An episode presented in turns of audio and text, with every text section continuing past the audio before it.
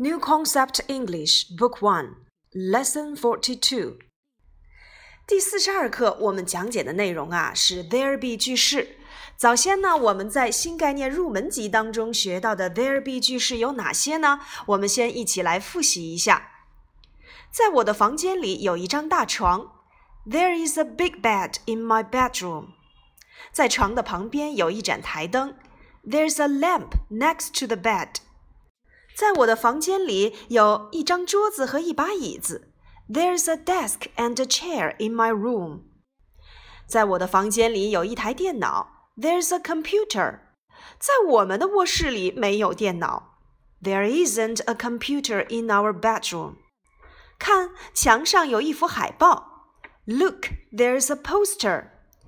在架子上面有一个洋娃娃。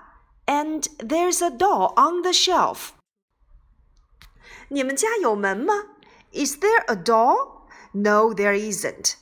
Is there a window in this house? No, there isn't.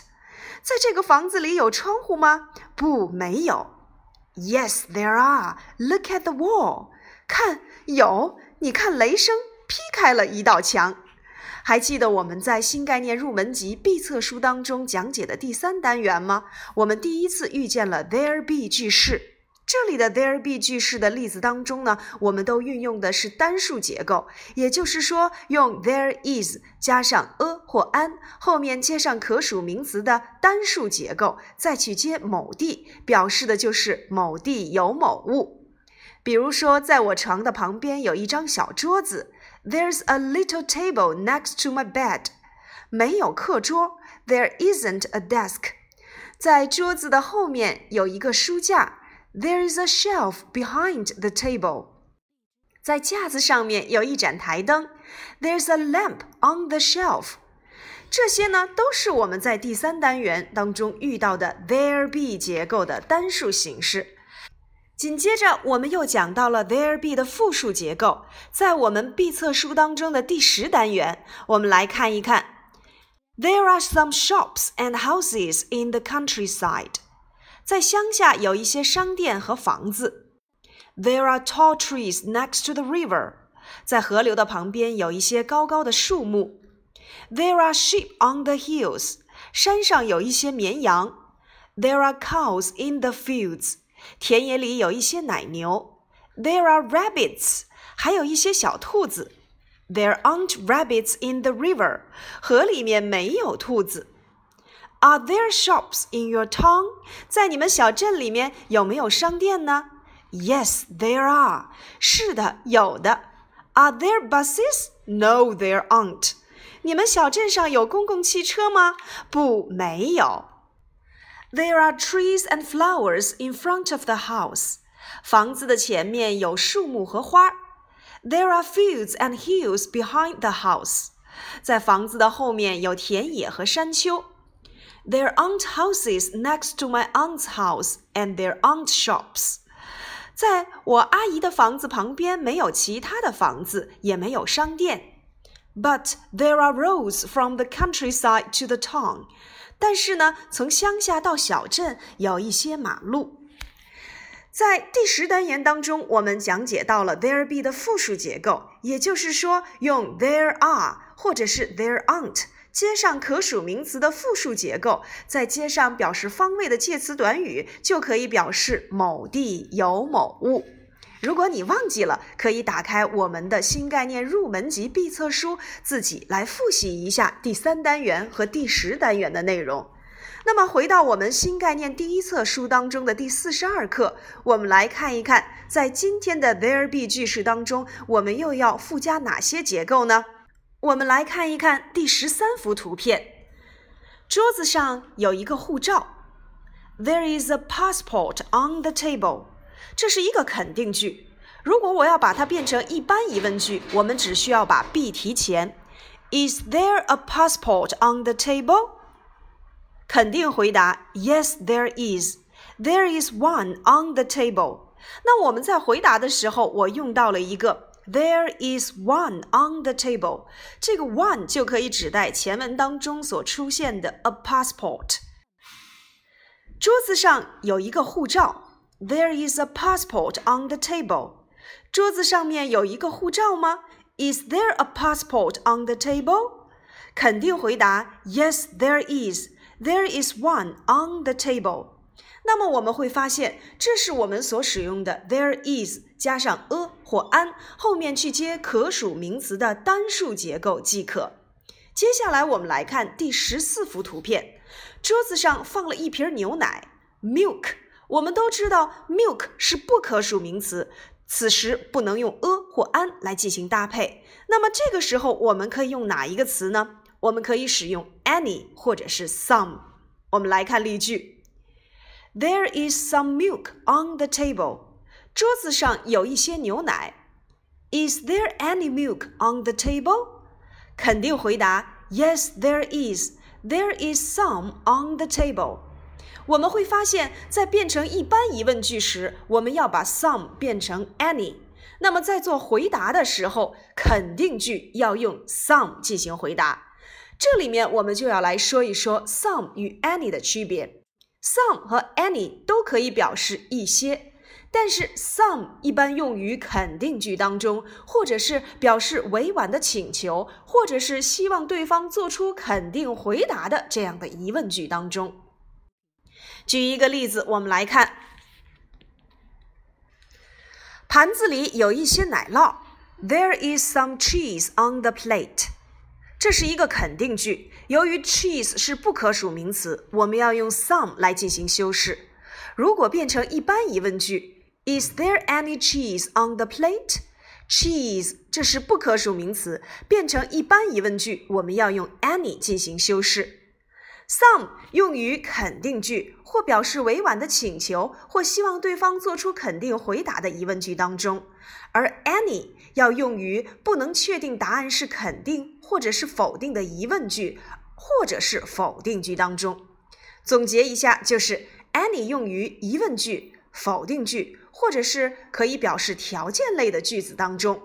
当然呢，在这里面我们要注意的是，some 和 any 都可以修饰可数名词或者是不可数名词。但是要注意区分的一点在于，any 是用于疑问句当中，而 some 可用的疑问句通常都是表示委婉的请求或者是希望做出肯定答案的疑问句。比如说，你还想要一些茶吗？Would you like some tea？这个时候，你希望对方得到肯定回答，或者这是一种委婉的请求，我们可以把 some 用于疑问句当中。而普通的疑问句，我们一律要用 any。比如说，在第十四幅图片当中，桌子上有一些牛奶吗？Is there any milk on the table？桌子上有一些茶吗？Is there any tea on the table？桌子上有一些面包吗？Is there any bread on the table？在这里面我们会发现，any 一般用于不能确定答案是肯定还是否定的疑问句当中。当然，any 也可以用于否定句。比如说，我们在做回答：No, there isn't。不，没有了。There isn't any milk on the table。桌子上没有一些牛奶了。由于这句话它变成了一个否定句式，我们不能用 some 进行修饰，而要变成 any。好，接下来我们把第十四幅图片完整的进行造句。桌子上有一些牛奶。There is some milk on the table。桌子上有一些牛奶吗？Is there any milk on the table？肯定回答。Yes, there is. There is some on the table. 否定回答：No, there isn't. There isn't any on the table. 那么，我们仿照十三和十四幅图片当中出现的可数名词和不可数名词进行造句。那么，什么叫做可数名词呢？可数名词可以用数目来计算的名词，统称为可数名词。比如说，desk, a desk, two desks。可数名词的单数前面可以用 a 或 an 进行修饰，而复数的后面我们要进行名词变复数的变化。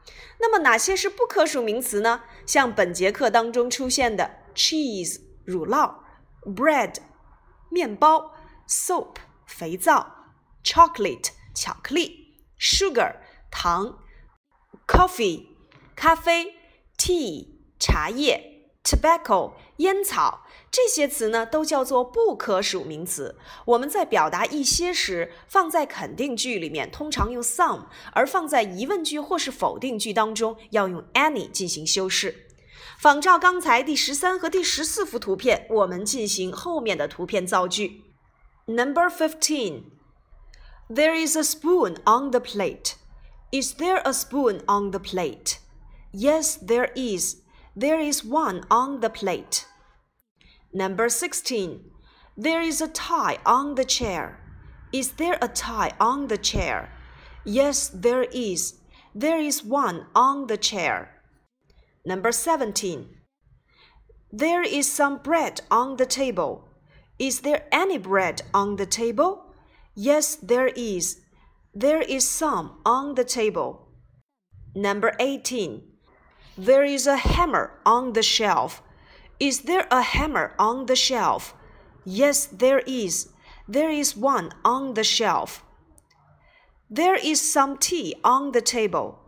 Is there any tea on the table? Yes, there is. There is some on the table. No, there isn't. There isn't any on the table. Number 20. There is a vase on the radio. Is there a vase on the radio? Yes, there is.